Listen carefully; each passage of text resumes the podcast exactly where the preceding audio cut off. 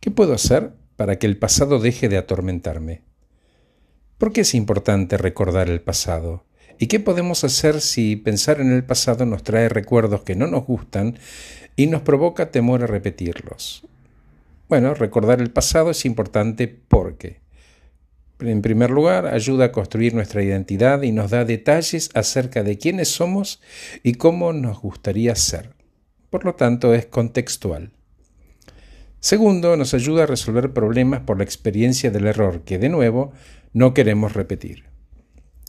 Tres, nos hace sociables porque recordamos cosas que ocurrieron con los amigos y compartimos esas cosas con otros posibles. Podemos decir que son coincidencias de vida.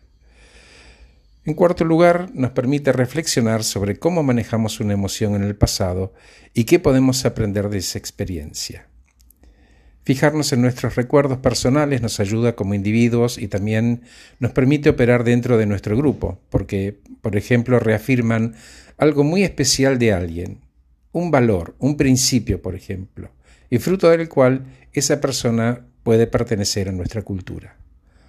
Las personas con ansiedad recuerdan más sus fracasos que sus logros. Estructuran cuando hablan de sus vidas la historia de una forma distinta y subrayan las experiencias negativas, fracasos o aquello que les provocó, por ejemplo, mucha vergüenza. El pasado es bueno, pero no vivimos ahí. Son datos que bien usados nos permiten vivir el presente de forma saludable. Gracias por escucharme, que estés muy bien. Soy Horacio Velotti